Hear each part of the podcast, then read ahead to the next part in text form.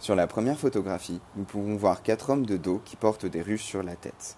Ils sont en train de parcourir un sentier qui traverse la zone tampon, la zone qui délimite l'aire protégée du parc national de Gilet.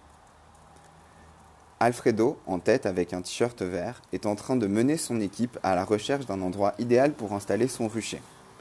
Comme on le constate au premier plan avec la souche calcinée, les incendies récents ont rendu les endroits propices à l'installation peu accessibles. Sur la deuxième photo, on retrouve l'équipe qui a avancé dans la zone tampon.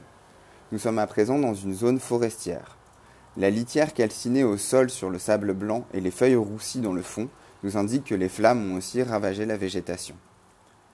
Enfin, sur la troisième photographie, nous pouvons voir les trois comparses d'Alfredo qui arrivent à l'endroit que, que ce dernier a trouvé. Il y a de la végétation, cela signifie qu'il y a de l'alimentation pour les abeilles qui pourront donc produire du miel.